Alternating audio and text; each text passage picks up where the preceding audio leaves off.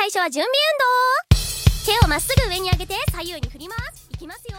まず右。p ン p o n a n n o u のあゆです。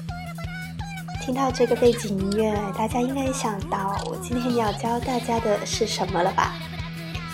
没错，今天的每一句日语要教大家《小埋体操》这首歌里面的第一句话，就是“はい、最初は準備運動”。它什么意思呢？是说，嘿，就是嘿。首先呢，是准备运动。我们来具体分析一下。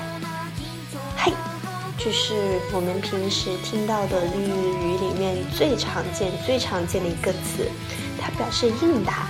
那么在这里呢，它表示一个吸引同学们的注意的一个词，比如说。呃，老师要上课了，他可以说“嗨 ”，kochimi de k a s i 就是引起同学的注意。来，我们来看这边这个“来”的意思。下一个词，最初，最初是最开始，它的汉字写最初。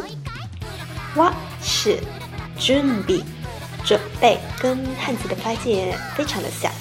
u n d o n d o 它应该是一个名词，它也可以在后面加一个す w u n d o する就变成了动词。那么整一个句子连起来了，就是 h 塞修啊，よな w 準 undo”，然后后面呢就开始了。